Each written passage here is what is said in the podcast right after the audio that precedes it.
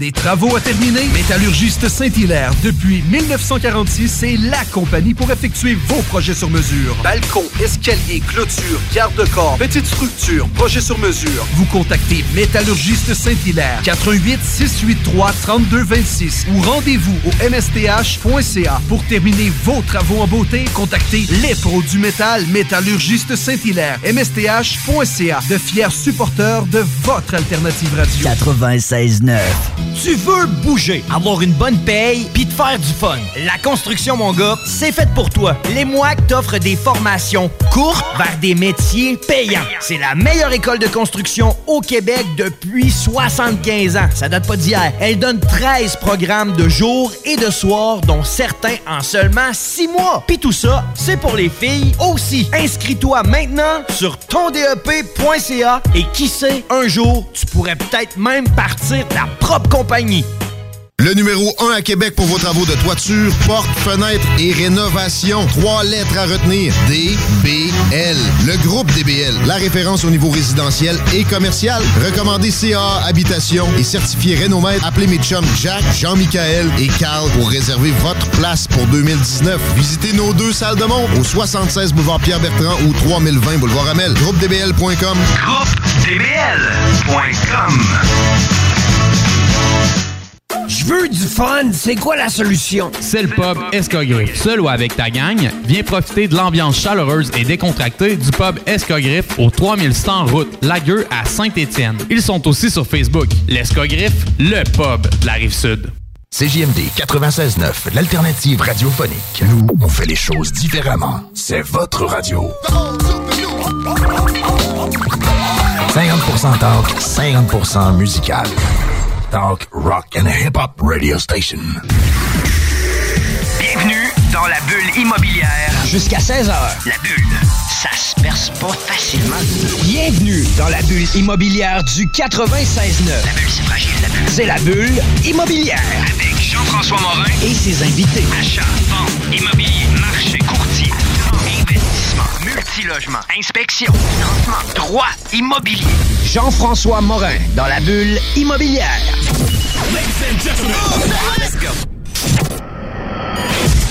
Bienvenue à la bulle immobilière. Aujourd'hui, 23 janvier 2019, 15h01 minute.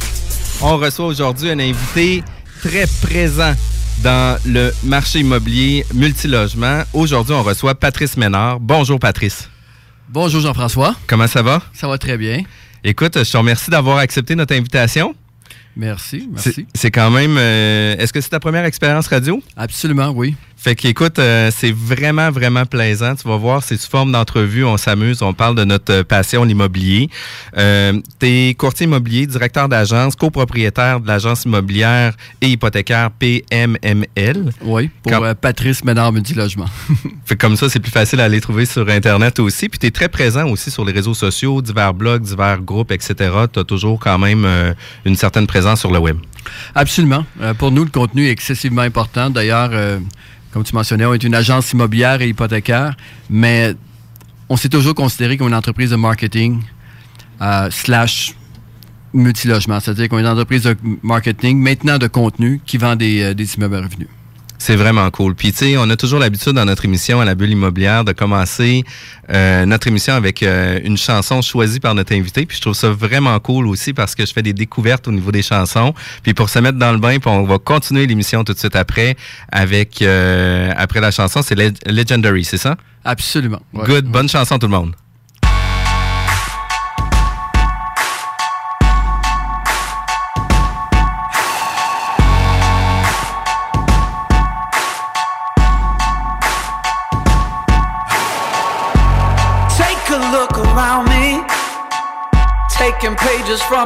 Magazine. Been looking for the answers ever since we were 17. You know, the truth can be a weapon to fight this world of ill intentions. A new answer to the same question How many times will you learn the same lesson? I think they got it all wrong. We just gotta hold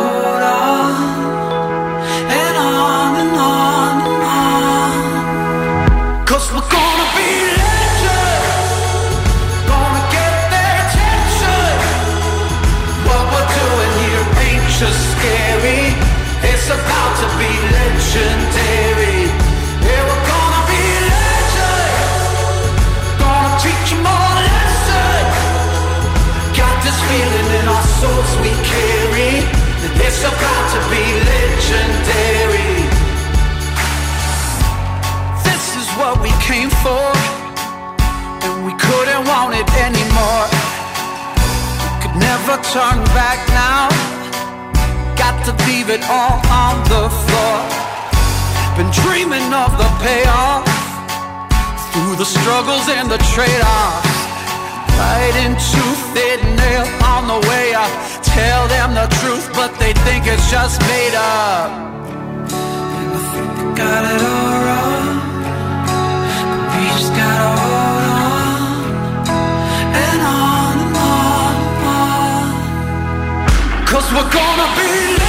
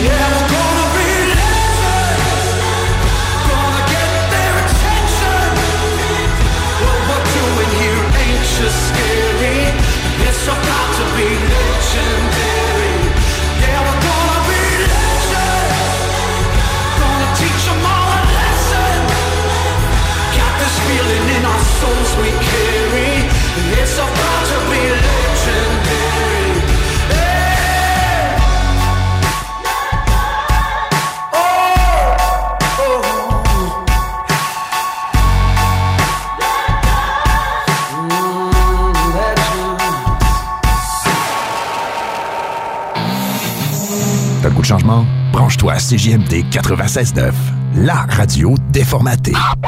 C'est vraiment inspirant comme chanson. C'est vraiment très cool. Merci pour la découverte. Euh, on est de retour à la bulle immobilière. Mon nom, c'est Jean-François Morin. Je suis courtier immobilier chez Remax Avantage. Puis aujourd'hui, on parle entre courtier immobilier. Euh, par contre, toi, tu es spécialisé dans le multilogement aussi. Euh, vous avez une entreprise qui est florissante. Vous avez une entreprise qui a fait sa place dans le milieu du euh, de l'immobilier multilogement. Oui. Euh, Est-ce que tu veux nous parler un peu de ton parcours, de où ce que tu deviens, comment que c'est arrivé à avoir des si bons résultats aussi avec euh, votre entreprise? Absolument. Euh, mais pour commencer, euh, bien sûr, j'aime bien, là, euh, là c'est moi qui est ici devant- présentement, mais euh, j'ai tout développé avec ma partenaire, Sana Benzakour, euh, qu'on a co, euh, on est copropriétaire, on a fondé ça ensemble en 2008, la- l'entreprise PMML.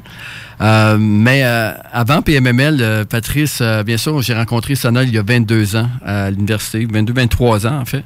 En fait, fait 22 ans qu'on est mariés. Donc, on peut dire au moins qu'on s'est fréquenté peut-être un an avant. Euh, et puis, euh, à l'Université du Québec en sciences politiques.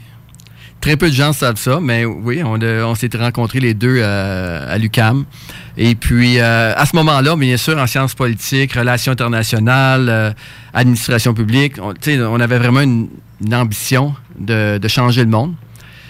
Et puis euh, finalement, bon, on s'est aperçu qu'on va changer le note avant de changer le monde au complet. Fait que, et puis là, c'est là qu'on a décidé vraiment, puis on a eu la piqûre de, l'entrepreneuriat. Et on est partis ensemble, euh, moi et Sana, on a- après l'université, on a commencé à faire de la vente. Puis avec tout ça, vous avez euh, fondé PMML. Vous êtes une agence euh, qui est spécialisée dans le multilogement et aussi le prêt commercial ou le prêt multilogement pour au moins qualifier vos clients, etc. Puis il y avait des notions aussi au niveau de ton agence qu'on a parlé ensemble dans notre entrevue téléphonique où ce que tu disais qu'à la base, vous, vous étiez une agence de marketing. Absolument. Puis, euh, ce qui était important, euh, d'abord, parce que quand on a commencé, comme je continue un peu l'histoire, en 2004, on- j'ai fait ma licence de courtier immobilier. J'ai commencé avec Sutton. En fait, c'est pas vrai. La première agence immobilière, c'est une agence. J'ai commencé comme courtier hypothécaire. très peu de gens savent ça encore une fois, courtier hypothécaire. Et puis j'ai resté six mois de temps comme courtier hypothécaire. Et à ce moment-là, on faisait le cours d'a- d'agent immobilier, puis tu fais autant faire de l'hypothèque que de la vente euh, d'immeubles. Et fait qu'à ces- à ce moment-là que j'ai choisi finalement de faire du courtage immobilier. Et euh, j'ai commencé par la suite, j'étais avec Sutton pendant quatre ans. Euh, mais on a commencé en- déjà en 2004-2005 à, à vouloir travailler les propriétaires revenus. Un, ce qui m'avait déjà, au départ, ce qui m'avait intéressé à l'immobilier, c'est j'avais lu le livre euh, Rich Dad Poor, euh, Dad, donc Père riche, Père pauvre de Robert Kiyosaki. Et à ce moment-là, bon, on avait quasiment pas de sous, on, commençait, fait que pour moi, ben, on est déjà dans la vente, fait qu'on va s'en aller comme courtier immobilier. Finalement, on a développé la passion du courtage immobilier. Sana, elle a suivi son cours quelques années, deux ans après, en 2006, est devenue agent aussi. Et justement, à partir de 2006, on a commencé à travailler uniquement du 6 logements et plus. Puis à ce moment-là, on était chez Sutton, à Ville-Saint-Laurent. Et euh, donc, en faisant seulement du 6 logements et plus, les gens sont aperçus finalement qu'on avait vraiment développé notre expertise. Et c'est là qu'en 2008, on a décidé de fonder l'agence PMML. Et l'agence PMML, bien sûr, euh, excusez, à ce moment-là, s'appelait Patrice Ménard Multilogement. Et bien sûr, on focusait seulement sur le 6 logements et plus. Puis vous avez sorti aussi, euh, c'était l'actif immobilier, c'est ça, le rapport de marché? Oui, euh, le premier rapport qu'on a fait, c'était en 2005. Ça s'appelait l'actif immobilier. Euh, c'est très drôle parce que l'an passé, j'ai fait une formation et j'ai volontairement ressorti le rapport pour démontrer aux gens c'était quoi les ratios à ce moment-là. Et je me rappelle, et, bon, les, les indicateurs de revenus bruts, à ce moment-là, les MRB, ou les gens qui sont familiers avec le jargon, euh, étaient à environ 7-8 fois. Euh, ça commençait à aller dans le 9, euh, 9 fois les revenus. Euh, le multiplicateur de revenus net était à 13 fois, 14 fois le revenu net. Aujourd'hui, euh, c'est rendu 20, 22, 23 fois. C'est quasiment le MRN du MRB maintenant. Là. Ah, absolument. si tu vas dans des endroits là, en plein centre, euh, euh, si tu vas dans le Vieux-Québec et tu vas t'acheter un immeuble à un 6 logements, ben, tu vas payer quasiment le même prix au brut que tu vas payer dans le net euh, dans un secteur un peu, Un peu plus comme. Trois-Rivières, etc. là. Exactement. Euh, mais bon, mais en même temps, à ce moment-là, dans le même rapport, je sortais des taux hypothécaires. Fait que oui, les immeubles étaient à 13, 14 fois le revenu net, mais les taux d'intérêt étaient à 6,5% Donc, c'est quand même, euh, on voit là, que le marché, il y, a, toujours un défi dans le marché. Fait qu'à ce moment-là, c'est un peu. Fait qu'on on avait créé ce rapport-là pour pouvoir se démarquer. Parce que quand on a commencé, OK, on veut travailler les, les, les, les, multi, les multilogements. Et puis, euh, donc, euh, qu'est-ce qu'on peut faire de différent? Il y avait déjà trois ou quatre joueurs à ce moment-là qui étaient très bien établis, euh, mais surtout des indépendants. Euh, pas vraiment d'entreprise comme on a bâti aujourd'hui avec PMML. Donc, ce qu'on a fait, c'est par la force de. On a parti moi on, on s'est en tant qu'indépendant. On a dit, bon, ben, on est deux courtiers, on va commencer à spécialiser là-dedans. Et pour se démarquer un peu des autres, c'est là qu'on a sorti le rapport, pour pouvoir créer de la valeur. Parce que la mission a toujours été de créer de la valeur pour les investisseurs, depuis le début, depuis jour 1. Puis ça, je trouve ça vraiment intéressant. Puis tu sais, euh, le courtage immobilier, notre profession est de mettre des gens en relation. Je pense que c'est notre première euh, tâche de mettre des gens en relation pour soit un produit qui est un immeuble qui est à vendre, soit une propriété unifamiliale ou du multilogement. Puis un coup que les gens ont des intérêts, nos compétences de courtier immobilier vont rentrer en ligne de compte. Puis tu sais, c'est drôle, on en parlait juste avant l'entrevue. Euh, j'ai étudié en architecture, j'ai étudié aussi en marketing international. Fait que ma vision du courtage immobilier est pas du tout la même qu'un courtier qui c'est une deuxième, troisième profession, ou ce qui vient faire du courtage traditionnel, vient mettre sur Internet les propriétés puis attendre des résultats. Mhm. Tandis que nous, on va utiliser le pour venir euh, créer un besoin pour notre produit. Puis par la suite, avec ces acheteurs-là, ben, on va les diriger sur les différentes propriétés. Fait que c'est pour ça que nous, on a réussi à attirer à peu près entre 300 et 500 demandes d'informations par mois, euh, qui est quand même assez impressionnante.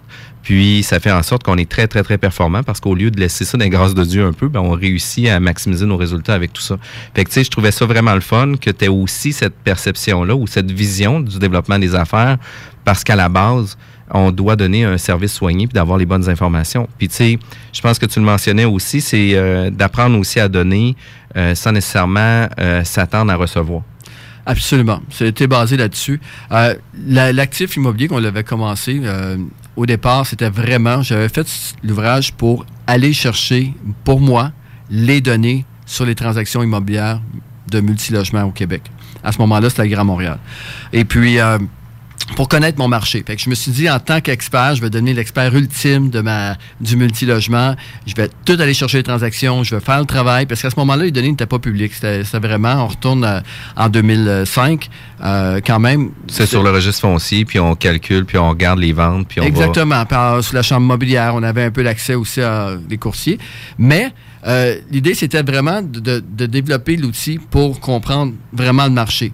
Par la suite, c'est sûr que quand justement, quand tu as un côté marketing qui est fort, tu dis, bon, mais j'ai les- déjà les données, comment que je peux m'établir comme expert dans le marché?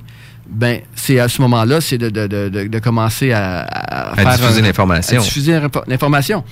Puis en 2011, c'est là qu'on a la version actuelle. C'est que le rapport a vraiment pris de l'ampleur, une ampleur importante. En 2011, on a commencé ça à, vraiment à mettre ça à un autre niveau. On engagé quelqu'un à temps plein à ce moment-là, juste pour faire ça, compiler les données, analyser les données, les interpréter. Euh, et ça fait de la différence. Puis définitivement que l'interprétation des chiffres est importante parce que euh, on peut faire de l'interprétation de chiffres à n'importe quel niveau. On peut on, peut dire certains ratios peuvent être bons, certains ratios peuvent être moins bons pour X et X raisons. Fait que c'est important aussi d'avoir quelqu'un qui connaît en arrière ces informations-là pour pouvoir euh, ajuster ces chiffres-là. Fait que ça, le rapport de marché est encore actif présentement. puis ça doit être quand même, quand même encore un gros in dans, dans votre entreprise? Absolument. Le rapport de marché, c'est la, base de tout pour nous euh, au niveau du marketing. Le contenu est là. Euh, parce qu'aujourd'hui, bien sûr, tout le monde nous connaît, tout le monde nous suit sur les médias sociaux, mais d'abord et avant tout, c'était le rapport. Et c'est pour ça qu'on s'est fait connaître. Ça a vraiment pris d'ampleur parce que maintenant, tu as des fonds de placement immobiliers, euh, des REIT euh, qui, de Toronto qui nous appellent à tous les années pour savoir quand est-ce que notre rapport sort. Les universités s'en servent. Puis une belle petite anecdote là-dessus. On était assis, moi, euh, Sana, qui est aussi ma femme, partenaire d'affaires aussi conjointe. Euh, et on a un garçon euh, qui, à ce moment-là, avait 16 ans. Aujourd'hui, il a 18. Euh, et son nom, c'est Amine. Et là, on était les trois assis à la table, en train de. Et c'est un jeudi. Puis le vendredi, bon, Amine avait une journée pédagogique. Fait qu'on lui demande, Amine, qu'est-ce que tu fais demain? Dans à peu près, dans, je ne pas exactement comment c'est passé, mais Amine, qu'est-ce que tu fais demain? Ah, il dit demain, je m'en vais au euh, Real Estate Club de Concordia. Je m'en vais faire une, un cours sur l'immobilier. Ça, c'est bien. Tu sais, il avait 16 ans à ce moment-là. Il dit euh, Bon, écoute, je suis vraiment fier de toi. C'est parfait. Tu nous conteras comment ça s'est passé. Fait qu'une journée pédagogique pour un jeune de 16 ans pour aller euh, retourner euh, ses bancs d'école pour étudier l'immobilier, c'est spécial. Fait qu'il va à son cours. Le, le vendredi soir, il revient à la maison. On dit Puis Amine, on est encore là au souper, comment c'était? Ah, il dit Maman, papa, je suis très, très fier de vous. J'ai dit Ben non, c'est nous qui sommes fiers de toi. Prendre une journée de congé pour aller te former, c'est quand même super cool. Puis en plus, dans le milieu de l'immobilier, pourquoi pas? Oui. Mais il dit non, non, vous comprenez pas. Je suis fier de vous. Parce que le professeur a remis comme outil de référence à tous les élèves votre rapport de marché. Wow! Oui, puis il savait pas qu'Amine était là ou que c'était un lien, ou il n'y avait aucune idée. Donc, c'est là qu'on s'est aperçu que, tu sais, on n'avait aucune idée que ce professeur-là donnait notre rapport à, à Que vous aviez élèves. un impact dans le marché. Oui, c'est vraiment, c'est, vraiment euh, un beau résultat, puis euh, ça a été, euh, ça nous a fait, ça fait un beau moment là, de fierté. Là. Exact. Puis, tu sais, il faut redorer aussi le blason des courtiers, puis il faut avoir une image professionnelle, puis il faut se donner des outils. Euh, puis je trouvais ça le fun aussi parce qu'on a parlé d'entrepreneuriat, on a parlé de qu'est-ce qui te motivait, etc. Puis tu disais qu'aussi les courtiers immobiliers, à la base, c'est des vendeurs. Puis j'aimerais ça t'entendre un peu plus à... Oui, euh, ça amène une belle, euh, une belle discussion, ça. Euh, personnellement, OK, bien sûr, euh, l'association des courtiers immobiliers, l'OASIC, euh, pousse beaucoup, beaucoup pour qu'on agisse comme une ordre professionnelle. Euh, on est très, très, très réglementé. Euh, et vraiment, des fois, c'est. Puis, avec raison, parce qu'il y a eu des cas extrêmes où des courtiers. Tu sais, il y a toujours le minimum des courtiers, la petite minorité qui vont faire euh, euh, des gaffes ou que. Ah, mais tu sais, les, les règlements puis les lois sont là pour ceux qui les ont transgr- transgressés aussi, puis qui ont fait en sorte que des gens, malheureusement, ont payé pour ça. Là. Oui.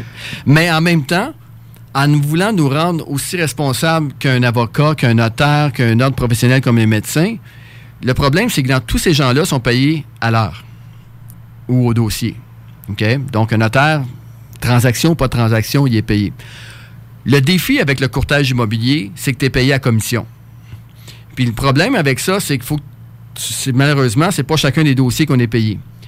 Et quand tu fais 3, 4, 5 dossiers, puis là, tu en as un là-dessus qui est payé, quand mettons, tu vas faire 5 évaluations, puis tu vas chercher un contrat de courtage ou deux. Sur les deux contrats de courtage, tu vas peut-être en vendre un. Donc, en bout de ligne, tu vas peut-être payer, si tu n'es pas payé sur la majorité des dossiers que tu vas travailler dessus. Et euh, ça, à ce moment-là, c'est que ça devient un peu complexe. Puis on, je pense qu'on pousse un peu trop. Puis il faut oublier que les gens font affaire avec le courtier immobilier, pas nécessairement pour se faire tenir par la main. En tout cas, c'est sûr que moi, je suis dans le, multilogement, qui est peut-être un peu différent, où les investisseurs un peu plus aguerris, un peu plus expérimentés. Mais les gens font affaire avec le courtier immobilier pour combien qui peut vendre mon immeuble et pas comment. Pourquoi? Parce qu'aujourd'hui, en 2018, les gens peuvent très, très bien se débrouiller par eux-mêmes pour vendre une maison, pour vendre un multilogement, pour vendre un bloc appartement sans problème. C'est très facile et ils, ils ont tous les outils, ils ont toutes les formations disponibles. Donc, la vraie valeur du courtier, c'est dans la mise en marché, comment qu'on peut aller chercher le maximum pour un client, comment que la transaction... Il faut faire attention, il faut être très professionnel dans sa façon d'être, mais il ne faut pas se considérer comme un ordre professionnel ou que qu'on peut pas, parce qu'on peut pas par la force des choses en étant payé à commission. En même temps, lorsqu'on euh, on, va chercher le, maximum, puis lorsqu'on regarde le courtage immobilier, présentement, les pancartes vertes, OK, qui la chicane entre le, le, les courtiers immobiliers et, et, l'entreprise qui, qui, annonce avec des pancartes vertes pour vendre par soi-même. Pourquoi cette entreprise-là a pris sa place dans le marché dans les dix dernières années? Ben, tu à la base, ils ont réussi à faire leur place parce qu'ils sont arrivés dans un moment aussi où ce que le courtage immobilier euh, était pas bâclé, mais était dans un marché qui était très à la hausse. Les gens faisaient, ils disaient, écoute, j'ai mis ma maison sur le marché, le courtier l'a même pas eu une semaine, il a fait 30 000 Puis à l'époque, c'était un peu moins grave parce que les gens, ils disaient, ben écoute, on va faire 100 000 de profit sur notre maison, ça dérange un peu moins d'avoir une commission de 20 000 etc. Puis ils sont arrivés dans un marché aussi où ce que les courtiers donnaient très peu de services aussi. Fait que eux, qu'est-ce qu'ils sont arrivés, c'est qu'ils ont euh, ouvert une agence de placement publicitaire pour mettre des propriétés sur le web puis de référencer les propriétés à ce niveau-là. Puis ça le fait en sorte qu'ils ont eu un, bel achalandage sur leur site sans nécessairement avoir de résultat de vente. Tu sais, il y, a une différence aussi entre afficher une propriété puis avoir un résultat de vente aussi. Absolument. Mais le fait qu'ils ont quand même pénétré le marché, pourquoi? Parce qu'ils ont d'abord compris que c'est une entreprise de marketing qui vend des, maisons. OK? C'est sûr que dans le multilogement commercial, ils ne sont pas tellement présents. Mais c'est d'abord et avant tout une entreprise de marketing, une entreprise de vente qui vend des maisons. Des produits et services, exactement. Produits et services, exactement. Donc, euh, c'est là qu'il faut faire attention en tant que profession, en tant que courtier, que oui, il faut être professionnel, il faut être transparent, il faut vraiment, euh, on est là pour bien remplir les documents, composer des bonnes clauses euh, au niveau des offres d'achat, des contre-offres, les contrats, que soit bien fait, bien ficelé. Mais en même temps, il ne faut jamais perdre l'objectif du, du, vendeur en 2018, qui peut très, très bien faire tout par lui-même, que l'objectif, c'est utiliser le réseau des courtiers pour aller chercher le maximum pour vendre son immeuble. Puis je pense qu'en ce moment, les courtiers immobiliers réussissent réussissent très bien à aller chercher le maximum de la valeur d'un immeuble par rapport aux gens qui essaient de faire par eux-mêmes. Définitivement, parce que, tu sais, dans les dernières ventes des dernières années, puis, tu sais, euh, à comparer euh, grossièrement, on a vendu dans notre réseau de courtier immobilier 90 000 propriétés. Puis dans les ventes, souvent sont référencées euh, au niveau pan-canadien. Fait que souvent, ils vont prendre les ventes totales pour le Canada versus de se référencer au Québec. Les ventes sont pas nécessairement là. On parle souvent de 6 à 7% de ventes ou ce que des clients qui vont réussir à vendre par eux-mêmes. Puis c'est correct aussi parce que il va toujours avoir des gens qui vont vouloir vendre leur propre euh, voiture par eux-mêmes. Puis il y en a qui vont vouloir aller la porter au concessionnaire. Puis c'est correct aussi. C'est une open business, puis c'est de la belle business pour les courtiers immobiliers aussi, parce que majoritairement, après trois, quatre mois, voyant les efforts, voyant que le réseau est pas là, puis voyant que c'est seulement sur le net, que c'est dans les grâces de Dieu un peu, mais ben, ça fait en sorte qu'on est capable d'arriver à avoir euh, des meilleurs résultats en utilisant notre réseau, en ayant les acheteurs qui viennent visiter nos propriétés, puis en ayant les meilleurs plans de mise en marché aussi. Oui, absolument. Je suis euh, tout à fait d'accord avec toi, Jean-François, mais c'est justement de ne pas oublier qu'on est d'abord là pour vendre des immeubles, vendre des propriétés, que ça se transige de façon professionnelle, transparente, avec euh, dans les règles de l'art. Mais euh, d'abord et avant tout, je pense que ne faut pas perdre la mission euh, de vente d'un courtier immobilier. Puis, on va être obligé d'aller en pause, mais tout de suite après la pause, on parle un petit peu d'immobilier général, mais j'aimerais ça qu'on rentre dans le, dans le créneau du marché multilogement. On revient dans quelques minutes. CJMD 96.9 FM. C'est ta musique. Wake up! Wake up! Run, rush, and put a little makeup. I discuss the fade away the shake up. Why'd you leave the up on the table? Here you go, create another fable. You wanted to. Grab a brush and put a little makeup. You wanted to. I discuss the fade away the shake up. You wanted to. Why'd you leave the up on the table? You wanted to. I don't think you trust. L'alternative musicale.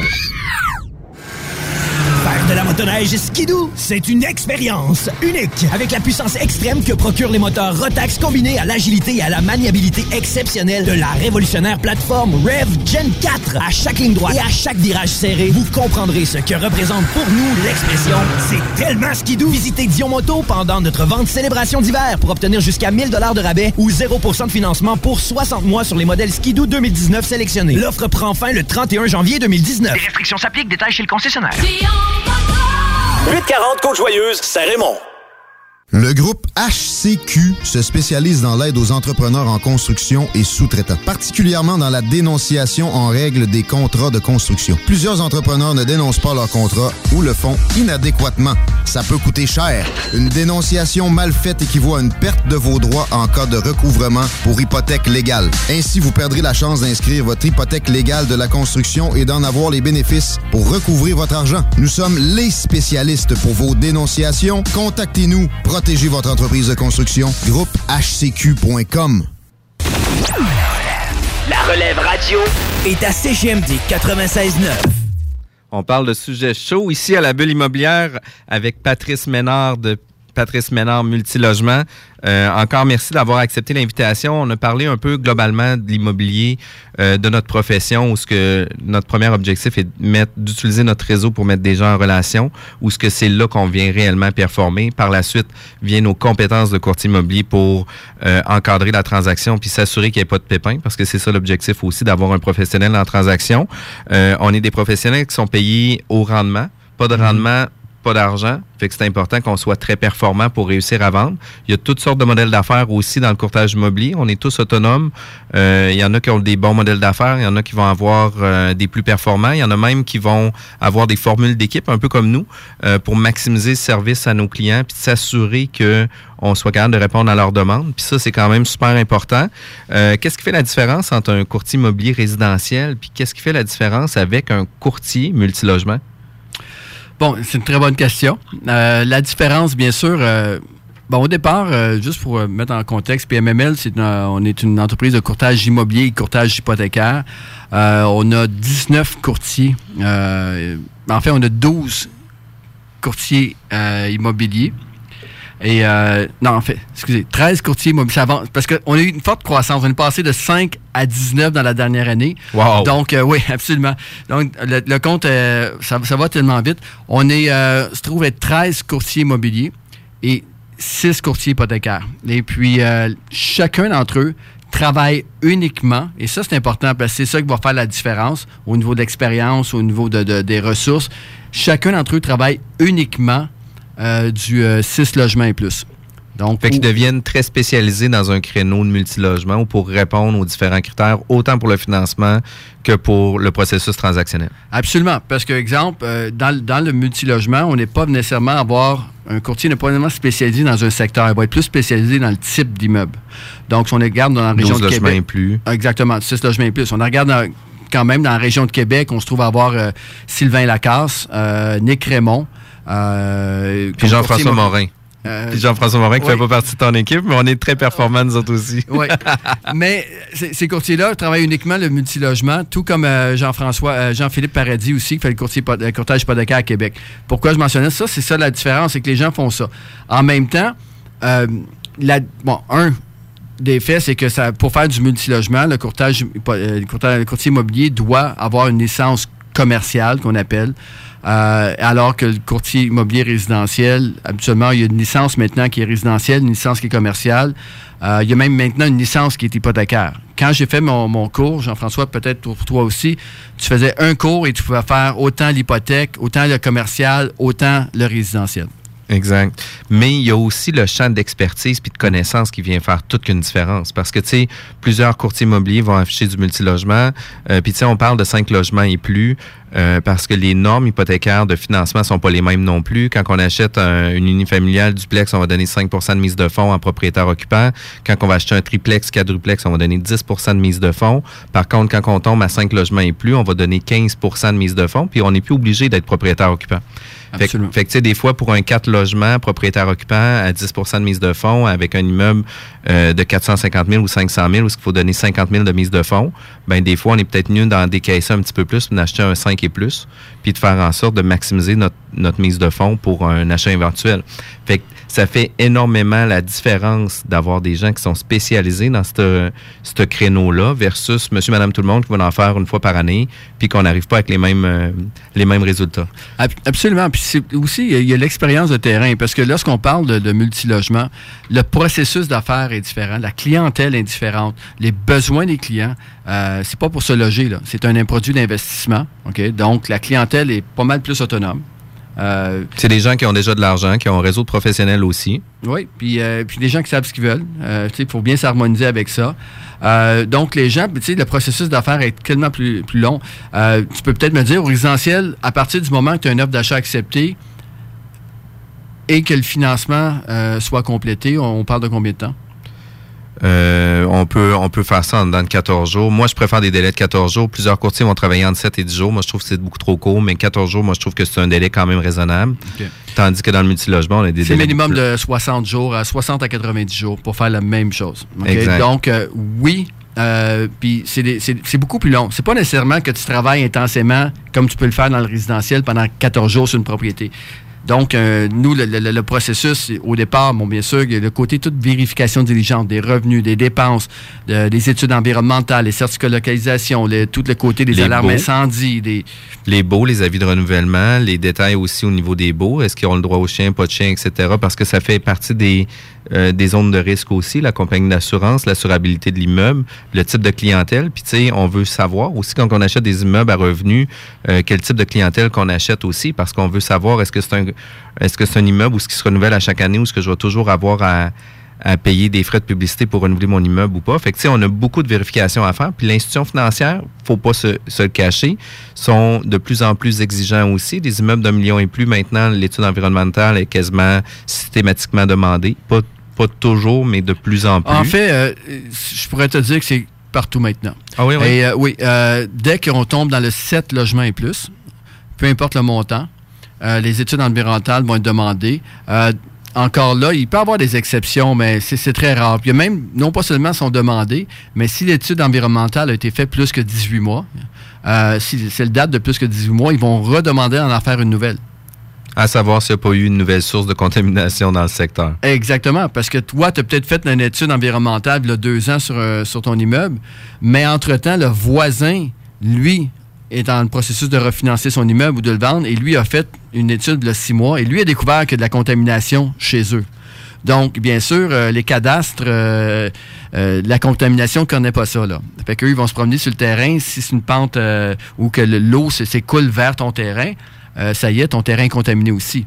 Pourtant, quand tu l'as fait il y a quelques années, c'était correct. Il n'y avait pas nécessaire, parce qu'il y a plusieurs, on ne rentre pas en détail là-dedans, mais il y a plusieurs types, de, il y a plusieurs phases. Donc, euh, euh, habituellement, c'est ça, maximum 18 mois. Fait qu'il y a beaucoup de petits détails comme ça, les alarmes euh, a- Est-ce que, ça- que l'immeuble est conforme aux normes incendie maintenant? Parce que de plus en plus, les municipalités se déplacent directement dans les immeubles pour voir si l'immeuble est conforme ou pas. Sinon, ils donnent des avis d'infraction puis demandent de régulariser quand même dans un délai quand même assez court. Absolument. Fait que c'est quand même important aussi de connaître ces différents éléments-là. C'est ça. Fait que quand on parle du, du processus d'affaires, de- de- de- d'achat, euh, c'est beaucoup plus long. Euh, il y a toute une vérification diligente. euh, les- c'est sûr que tu ne regardes pas nécessairement les poignées de porte c'est solide ou les, les, les cartes de porte, euh, les, les, portes ferment comme il faut. Un- euh, les gens dans le multilogement vont surtout, euh, des, des- des inspections vont tous par rapport à la structure, par rapport à, Aux mécaniques. aux mécaniques, par rapport à s'il n'y a pas des fissures importantes dans, dans l'immeuble, euh, le toit, les, les, les, les, fenêtres, euh, voir s'il n'y a pas des, des logements ou des appartements ou des endroits où il y a de la moisissure. Mais euh, c'est surtout ça que les, les inspecteurs vont se concentrer. Puis par la suite, bien sûr, euh, le financement, ça, c'est un autre, euh, un autre défi. Puis tu sais, j'ai euh, quand même des, euh, des points qui, euh, qui me viennent par rapport à ça. Tu sais, tu es courtier spécialisé dans le multilogement, tu as un réseau d'affaires quand même assez impressionnant. Vous faites des transactions quand même à grand volume dans votre agence aussi. Oui. Euh, la moyenne provinciale est quand même pas si haute que ça là, dans l'ensemble des courtiers immobiliers provinciaux. Euh, notre équipe l'année passée, on était trois, on a fait quasiment 200 transactions, quand même pas rien non plus. Euh, on peut pas arriver à faire ce type de transaction-là en n'ayant pas une structure efficace. Fait que même chose pour toi aussi. Là.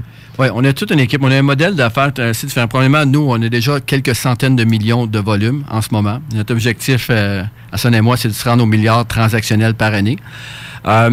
Mais on a un modèle d'affaires qui est complètement différent, justement, à cause de toute la documentation qui est demandée, soit au financement, soit dans le processus de vérification diligente, où qu'on a un, employé par courtier environ. Donc, ce n'est pas nécessairement des adjointes à chacun des courtiers, mais on va avoir dans, l'équipe, on a dans les employés, il y a une, une fille, mettons, une personne qui va être spécialisée dans la mise en marché, monter les listings, que ce soit nos listings à nous, sur la, sur la, la- la chambre mobilière, sur Centris. On va avoir une personne précise pour la, vérification diligente. On va avoir une personne précise Pour le marketing. Marketing. On a une personne à temps plein pour les médias sociaux. On a une personne qui va s'occuper. euh, on a trois personnes qui s'occupent seulement de la souscription hypothécaire. Donc, euh, on a vraiment des gens, des spécialistes. Donc, les courtiers sont sur le terrain, sont sur la route, négocient, sont sur le téléphone et ils font pas du, de, L'administration. de- L'administration entre deux rendez-vous sur le bar dans un café à vérifier des baux pour les envoyer aux clients. là. On a vraiment une équipe à l'interne pour ça. Puis ça, c'est quand même impressionnant parce que notre structure d'équipe est un peu dans ce même genre-là. Fait que je trouve ça vraiment le fun. Je connectais beaucoup sur divers, divers points. Mais une des choses euh, que j'aimerais que tu me dises, c'est dans ton réseau, tu as des clients qui sont récurrents, tu as des clients qui font beaucoup de business avec toi année après année. C'est des gens qui ont euh, des revenus assez importants, qui ont des parcs immobiliers assez importants, de centaines, voire 200, 500 portes. Puis les gens continuent quand même à faire affaire avec toi comme courtier immobilier pour faire des transactions. Puis pour quelle raison que ces gens-là pourraient faire la transaction par eux-mêmes avec leur réseau de contacts, mais continuent quand même à faire affaire avec toi? Euh, très bon, euh, très bon point, Jean-François. Et écoute, c'est, euh, j'ai une petite anecdote là-dessus, mais avant, premièrement, l'importance du courtier. Ces gens-là, comme tu dis, c'est des gens qui ont des centaines, même on en a que des milliers de logements, qu'on fait plusieurs transactions avec chaque année avec eux. Et ils utilisent nos services pour justement l'expertise, mais aussi qui tu connais, mais surtout qui te connaît. Puis, euh, pour aller chercher le maximum du marché, les gens veulent avoir le maximum d'exposure, donc on pourrait dire ça, de visibilité. Et c'est à ce moment-là qu'ils vont utiliser le courtier. Puis une anecdote là-dessus, je me rappelle très bien. J'ai un propriétaire qui euh, m'appelle, il dit Patrice, euh, bon, j'aimerais ça faire évaluer. C'était une tour dans le ghetto McGill. Dans le centaine de- ghetto McGill? Ghetto McGill, c'est-à-dire euh, dans le, le centre-ville de Montréal. OK. OK? Il appelle ça le ghetto, là, mais c'est ghetto étudiant. Mais c'est pas défi- défavorisé, là. Non, non, c'est non. pas un ghetto c'est- défavorisé. C'est à peu près là que ça se vend le plus cher. dans- C'est ça, dans- fait que dans centre-ville. comme- Quoi? Mais c'est un quartier étudiant, euh, quand elle surtout euh, locataire étudiante, euh, qui est au, au coin de Sherbrooke, puis l'immeuble était sur la rue Elmer. Et puis, le propriétaire me fait faire une évaluation. C'est un monsieur qui a des centaines de logements, puis il sait exactement ce qu'il veut. Puis, tu vois, il me fait faire l'évaluation, mais il sait combien ça vaut son immeuble. Fait que là, il dit, Patrice, combien ça vaut? Là, je me rappelle plus les chiffres, ça fait à peu près deux ans de ça. Mais mettons, je vais donner un chiffre. Patrice, ça vaut, euh, moi, je dis ça vaut à peu près 14,7 millions. Lui, le propriétaire, il me dit non, non, moi, je pense, Patrice, qu'on devrait demander 15 millions 200, 250, puis ça va se vendre à 15. Puis c'est sûr que quelqu'un qui a des centaines de logements comme ça, tu lui fais une évaluation, puis tu, dis ce que tu penses en tant que courtier, mais en bout de ligne, c'est le vendeur qui va, euh, Décider qui va- qui comment- va décider. Euh, donc, OK, c'est pas de problème. Je disais à la personne, bon, on va mettre l'immeuble sur le marché. Et puis, euh, au prix qu'il voulait. Le soir même, je m'en vais dans un réseautage, je rencontre un acheteur, Dans une soirée de réseautage immobilier. Ça, c'est quelque chose qu'on fait constamment, puis on développe constamment notre réseau, on est partout. Et je tombe sur quelqu'un que lui, bon, il représente une nouvelle entreprise, je ne vais pas donner de nom, mais il représente une nouvelle entreprise euh, étrangère qui euh, suédoise, qui ont des, à peu près 50 000 logements à travers le monde. Fait les gens qui vont faire la recherche vont facilement le trouver. Et il m'appelle, il dit, euh, je- en fait, euh, lors de l'événement, je dis, écoute, j'ai tel immeuble que j'ai signé ce matin, va voir ça. Il dit, là, on parle avec lui, il dit, Patrice, c'est exactement ce qu'on cherche, on s'installe. Depuis ce temps-là, c'était une des premières transactions qu'ils faisaient à Montréal, eux. Depuis ce temps-là, ils ont acheté plus de 2000 logements dans le centre-ville de Montréal. Et le lendemain matin, il a passé devant, il m'appelle à 10, 11 heures, il dit, Patrice, je le donne, puis je te donne le prix. Il dit combien que ça coûte, combien ça vaut, ainsi de suite. Puis je te donne le prix, une offre à 30 jours comptant. C'est-à-dire, eux, il n'y avait pas de financement, 30 jours comptant. Et là, ça revient au point que c'est pas le courtier, c'est qui tu connais. Parce que le, propriétaire n'aurait pas rencontré cet acheteur-là qui aurait été capable de closer en 30 jours son immeuble sans problème de financement. Sans le réseau de contact. Sans le réseau de contact. Fait que, est-ce qu'il faut calculer le travail que j'ai fait sur cette transaction-là? Ou, les, ou les dizaines d'heures, les centaines d'heures, ou les milliers d'heures que j'ai passées dans les dernières années à réseauter. Exact. Puis c'est, là que le bas blesse parce que les gens, puis tu sais, j'ai eu plusieurs occasions de développer des relations d'affaires avec différents partenaires. Puis vient qu'à un moment donné, il y a toujours une notion, puis je veux pas dire jalousie, mais c'est un peu ça qui arrive aussi, où ce qu'ils disent, écoute, ça fait déjà trois transactions qu'on fait, tu viens de faire des milliers de dollars à cause de moi. À cause de ça, ben là, on est redevable à eux. Puis c'est pas nécessairement ça la game. Tu sais, justement, on, moi, je suis une personne qui, qui, qui qui suit beaucoup de formations pour m'assurer d'être au top euh, de mon industrie, pour m'assurer qu'on soit les plus performants. Mais ça fait en sorte que justement, j'ai développé des compétences, puis j'ai développé un réseau d'affaires qui fait en sorte qu'on est euh, tout le monde plus performant avec ça. Mais euh, ça revient toujours à ça. Tu sais, les gens ils disent Ouais, mais tu sais, euh, tu fais 10, tu as déjà fait 2, 3, 4, 5 transactions, puis tu fais toujours de l'argent avec mes transactions, puis je vais te les ordonner à vendre encore. Je trouve ça plate que les gens aient cette, cette mentalité-là. Puis tu sais, toi, dans ton créneau, c'est des gens qui ont des relations d'affaires avec toi, puis qui respectent cette relation d'affaires-là. Parce que moi, en aucun temps, avec mes relations d'affaires que j'ai, par exemple, avec différents partenaires, mon comptable, etc. Euh, je vais pas leur dire, hey, ça fait déjà 10 ans qu'on est ensemble, je t'ai donné au-dessus de 100 000 de revenus euh, pour ma comptabilité. Jamais dans 100 ans que ça me passe par l'esprit parce que c'est des relations d'affaires que moi, j'utilise ces compétences puis ces connaissances pour que moi, je sois le plus gagnant dans mon... Euh, dans mon développement de business. Hum. Puis, tu touches un bon point, mais tu sais, moi, je suis un gars, un éternel optimiste. OK? Je regarde toujours le bon côté, puis tu pas à tu peux pas gagner ma confiance, tu peux juste la perdre. OK? Au départ, je te donne ma confiance quand je fais des affaires avec les gens. Euh, mais faut pas oublier que a aussi des histoires là-dedans où que les gens qui ont commencé avec nous, avec Sana et moi, qui ont acheté leurs premiers six logements, qui sont rendus un parc immobilier de 500 logements aujourd'hui, ils n'ont pas nécessairement fait toutes les transactions avec nous, mais ont fait plusieurs transactions avec nous là-dedans. Mais ces gens-là, quand je les rencontre, là, euh, non, c'est pas. Euh, il y a des gens qui sont capables d'avoir de, la reconnaissance. reconnaissance de ce que tu as fait pour eux. Ils regardent pas, bon, OK, on a fait sept transactions ensemble, tu as un chiffre comme ça, tu as fait 50 000 à chaque fois. Euh, c'est pas ça qu'ils regardent. Ils disent, hey Patrice, quand j'ai commencé, c'est toi qui m'as donné mon coup dans le derrière pour acheter mon premier 6. Aujourd'hui, je suis rendu à 500 portes. merci. Ça, c'est cool. Puis c'est un peu ça qu'on fait. Puis, tu sais, on en parlait aussi avant l'émission. j'ai l'avantage euh, d'être très performant au niveau des ventes de nos propriétés. Malheureusement, on peut pas tous les vendre. C'est pas nous qui décidons toujours euh, si on va réussir à vendre ou pas. Des fois, c'est une question de produit, des fois, c'est une question de positionnement au niveau du prix, etc. Par contre, euh, en fin de semaine, j'ai une cliente qui m'a téléphoné qui voulait reprendre nos services parce que malheureusement, au niveau du positionnement, la première fois, la dame, peu importe les les recommandations qu'on fait sont pas toujours prêts à nous écouter non plus.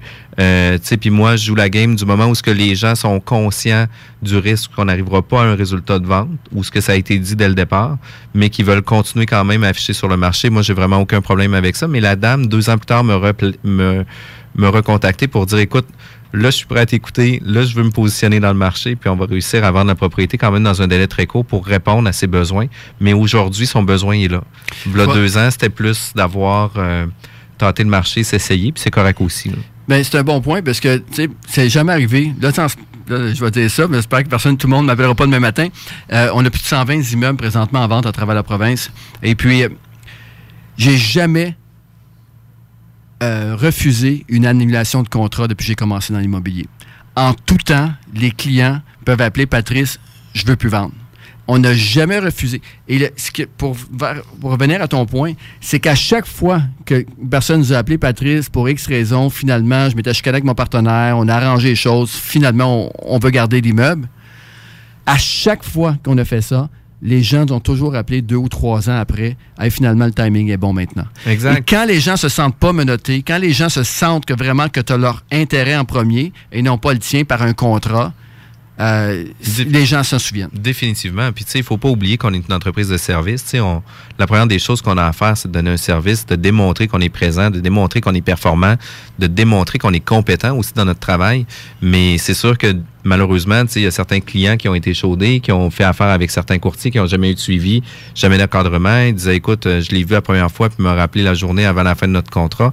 C'est dommage, ça arrive, ces situations-là. Mais du moment où on s'occupe un peu de notre business, puis ça doit être un peu ça aussi, tu cares avec tes clients, tu cares sur tes clients, non pas nécessairement pour faire une transaction immobilière, mais de répondre à leurs besoins.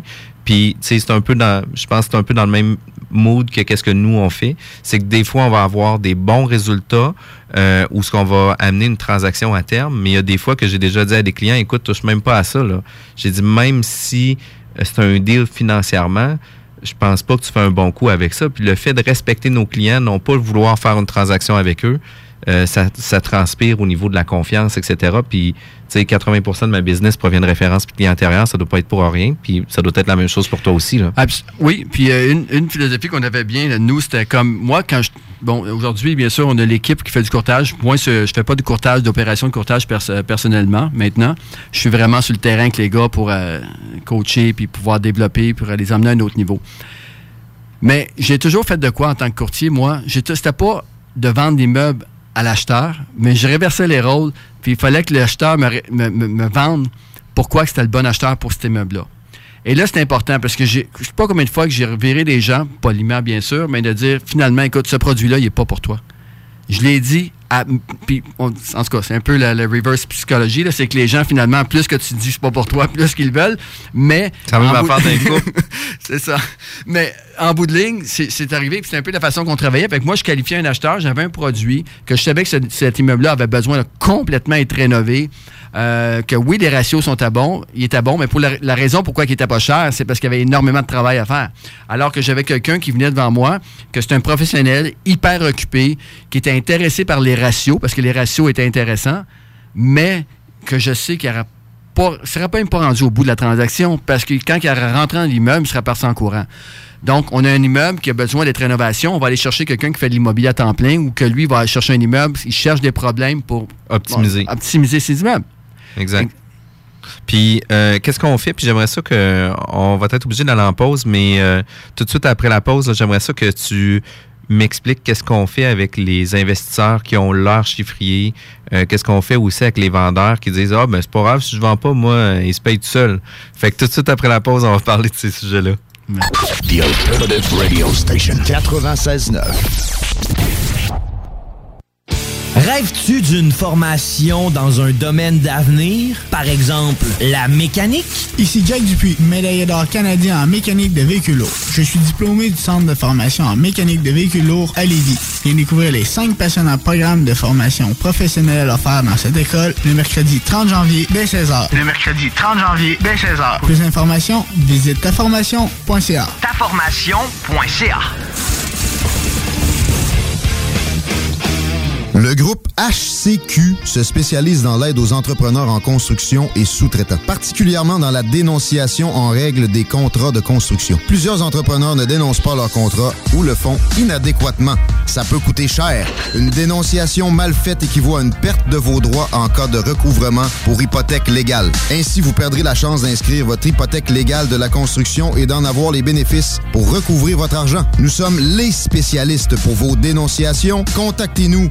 Votre entreprise de construction. Groupe HCQ.com. You're now listening 96.9. La radio de Lévis, la station du monde fly. Here we go. 15h48 minutes de retour à la bulle immobilière. Ça passe toujours très vite nos émissions avec nos invités, surtout quand c'est des sujets chauds de l'immobilier. On, on parlait juste avant la pause que j'aimerais que tu m'expliques, Patrice, qu'est-ce qu'on fait avec nos investisseurs qui nous disent ah ben c'est pas grave, tu sais, on c'est pas grave si je vends pas là, euh, ils se payent tout seuls. On fait quoi avec des clients comme ça? Il y en a beaucoup de clients comme ça. Hein? C'est toujours. euh, mais il faut, revenir à la base et le pourquoi qu'on a signé le contrat de courtage. Euh, et puis, euh, de? C'est toujours. de l'excuse, c'est pas grave, il se paye tout seul, j'ai pas besoin de vendre. Puis ça, c'est un bon point qui va différencier le résidentiel du multilogement. Pourquoi? Parce que quelqu'un qui met sa maison en vente et qui a déjà une offre d'achat acceptée ou déjà acheté souvent une autre maison qui, au mois de juillet, va rentrer dedans, ben c'est sûr que pour sa maison personnelle, après quelques semaines, Son donné, niveau d'urgence est plus important. il va s'ajuster au marché. Euh, dans le multilogement, il y, a, il y a plusieurs mythes. hein. La première chose, c'est que le courtier va décider du prix. C'est, souvent, les gens vont dire Ah, ben, comment ça que le courtier l'a mis à ce prix-là, et ainsi de suite. La réalité du courtier, c'est que, puis c'est ce qu'on fait chez PMML, puis je sais la façon qu'on échange ensemble, que tu dois travailler la même chose, c'est qu'on donne la réalité de ce qu'on pense, mais on va s'harmoniser avec le prix du propriétaire. Pourquoi? Parce que pas trop souvent, quand j'ai commencé en immobilier, il faut se faire des amis un peu. Puis quand j'ai commencé, puis j'étais très connaissant, j'avais, puis je suis quelqu'un de très technique. Tu sais, pour rien, le rapport de marché, ainsi de suite. Je peux dire de, de façon très rationnelle pourquoi que son immeuble ne vaut pas un million, même si lui pense qu'il vaut un million. Le problème avec ça, c'est que je l'ai fait pendant des années et je m'astinais tellement avec les propriétaires que son immeuble valait pas un million, qu'il valait 800 000, qu'à la fin, tu sais, il ne m'aimait plus. Là. Je sortais quasiment le pied dans le derrière. Mais j'avais raison en sortant, mais j'avais pas de contrat.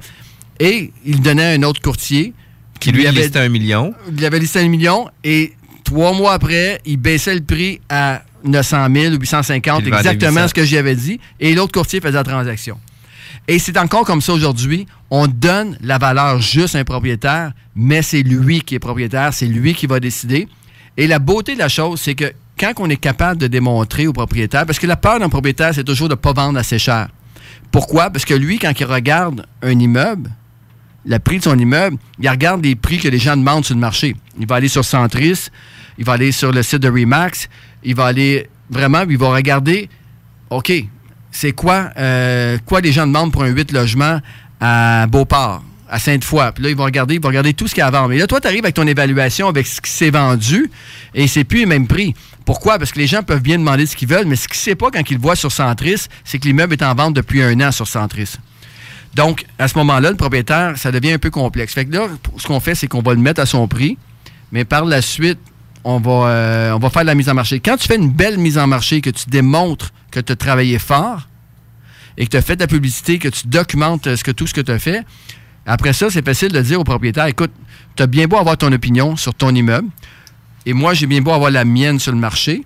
Maintenant, c'est plus moi, c'est plus Patrice Ménard, c'est plus le propriétaire, c'est le marché qui parle. Après quelques mois, si ton immeuble n'est pas vendu avec toute la publicité qu'on a faite, avec toute la visibilité qu'on a, c'est parce que c'est le temps. Et c'est souvent là qui viennent des meilleures opportunités pour les acheteurs. Exact. Mais il y a un troisième élé- élément aussi qui vient s'ajouter à ça, c'est que la valeur de l'immeuble va valoir le prix que l'institution financière va être prête à financer.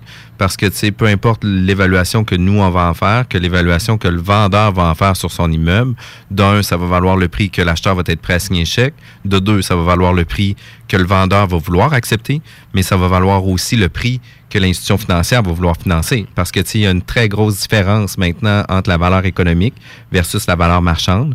Puis, euh, la différence qu'il va y avoir entre la valeur économique et la valeur marchande, si c'est une différence de 50 000 il va falloir le rajouter à votre mise de fonds initiale. Puis, c'est là que les investisseurs disent, ah, mais là, je vais attendre d'en trouver un meilleur deal pour m'assurer que ma mise de fonds, je vais l'injecter à 100% sans avoir donné une mise de fonds supplémentaire. Oui, c'est un défi qu'on a présentement dans le multilogement on appelle les valeurs économiques, valeurs marchandes. Tu viens de bien résumer le tout. Euh, C'est-à-dire qu'on a un travail d'éducation à faire. Euh, et ça, souvent, quelqu'un qui va faire une offre d'achat qui n'est pas habitué, là, OK? Euh, beaucoup de propriétaires se font, essaient de vendre par eux-mêmes, exactement. Ça, c'est un autre point. Le propriétaire essaie de vendre par lui-même. Un acheteur arrive, bon, mais moi, il n'y a pas de problème. Je vais financer le CHL à 85% Il fait une offre à 85% il va passer à travers toute la négociation. Il parle directement avec euh, l'acheteur et le vendeur ensemble. Ils vont déranger les 25 locataires pour faire des visites. Après tout ça, que tout est correct, ce sont tout, euh, puis encore là, l'acheteur va le vérifier ce que le propriétaire a bien vu. Il n'est pas, pas réglementé. Si le propriétaire lui dit, ben, ben gars, moi, ça, c'est loué, puis euh, il parle. En tout cas, il y a beaucoup de choses quand ça vend directement qu'un courtier immobilier peut emporter de plus parce que nous, on est régi et on doit dire, on doit être transparent. Maintenant, le problème avec ça, c'est que ensuite, après avoir fait tout le processus, déranger le locataire, il s'en va en inspection. Il finit son inspection, s'en va en financement. Et trois semaines après, un mois, un mois après, il revient, l'acheteur au propriétaire dit Hey, finalement, euh, je serais pas capable d'avoir 85% faut que tu baisses ton prix de, de, de 10% Et là, le propriétaire va dire, ben non. Mais tout ça avec un courtier immobilier comme toi qui est expérimenté dans le multilogement ou comme nous. Qui est spécialisé dans le domaine du multilogement va faire en Exactement. sorte que vous allez éviter on, ça. On va éviter ça parce que dans la promesse d'achat initiale, on va dire non, non.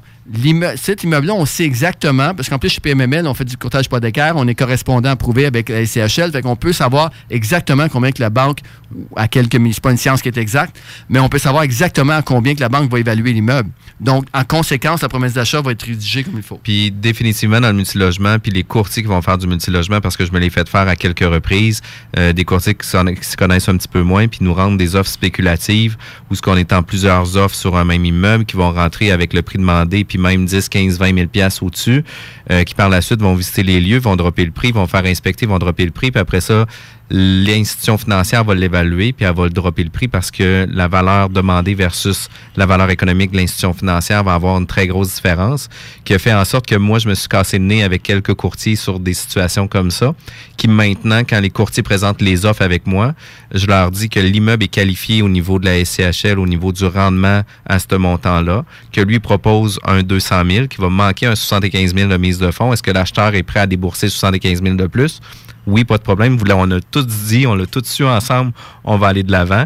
Mais si c'est pas le cas, on n'ira pas ensemble pour faire la transaction parce qu'on veut pas avoir ces offres spéculatives-là. Puis trop souvent, dans des gens qui sont moins expérimentés dans le multilogement, vont faire ce type de, ce type de promesses d'achat-là ou de situations qui peuvent être désagréables pour toutes les parties qui sont impliquées là-dedans, incluant les locataires. là. Ouais. Mais justement, mais ça, c'est quelque chose qu'on connaît très, très bien. Euh, on les connaît, ces gens-là, d'ailleurs. Euh, Oui, exact. Chez PMML, on, a, on, a- on peut pas dire qu'on a une blacklist, mais on, a, on a connaît on- quand même, c'est toujours les mêmes qui font la, qui- la même erreur ou qui, qui gèlent les propriétés. Euh, Puis, on est obligé de, de terminer là-dessus parce qu'il est déjà 15h55. Moi, j'aimerais ça que tu me dises de quelle façon qu'on peut communiquer avec toi. Euh, bon, la première, bien sûr, sur euh, pmml.ca, nos coordonnées téléphoniques, la page Facebook, la page Instagram, euh, LinkedIn. euh, Est-ce qu'on peut s'abonner sur le rapport de marché directement en ligne? Absolument. pmml.ca. Vous allez dans le rapport de marché, vous allez bon, vous allez simplement rentrer vos coordonnées, puis on vous l'envoie par courriel. Merci les- beaucoup Jean-François pour l'invitation. Écoute, euh, je sais que tu, on va travailler sûrement en collaboration. Je sais que tu fais aussi du multilogement. Euh, et puis euh, définitivement, là, euh, je pense qu'il y a des belles choses à développer à Québec ensemble. Exact. Puis assurément que notre équipe va être méga performante pour réussir à amener à, à terme les, les besoins de vos clients. Tous les gens qui ont besoin d'informations pour du multilogement, une ressource incon- incontournable, Patrice Ménard Multilogement, pmml.ca. Je te remercie encore pour la présence. Je donne un petit clin d'œil à Kevin Filion qui est en vacances en Floride en train de prendre des vitamines D. Notre, euh, chanceux. notre co-animateur. Puis euh, bonne fin de journée tout le monde. C'est les salles de nouvelles euh, tout de suite dans quelques minutes. Bye bye tout le monde. Parce que la meilleure radio de Québec est à Lévis. 96.9. CJMD 96.9, l'alternative radio. Trop. Y'a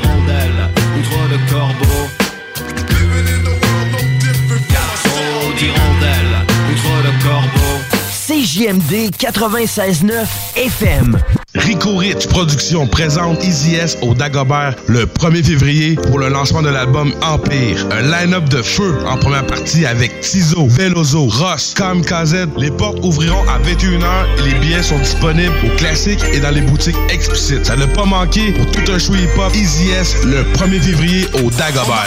Je suis un bosseur. J'avais touché de la drogue de mon boxeur. C'est vrai que j'ai des balles dans le corps, mais je peux te dire que j'ai plus d'ennemis que d'amis qui sont morts. Mon gars, il y Parce que la meilleure radio de Québec est à Lévis. Une station. Look at you, you little dirty ass nigga, you ain't shit. They used to tell me that I would be nothing. Yeah.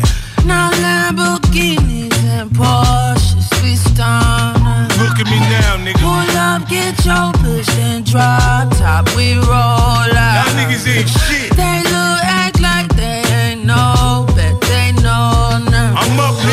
never said fuck you, nigga, I meant to. When you come up how I came up, life's not gentle. See that tear in my mama eye, that meant the rental. I prayed on it, God didn't say nothing back.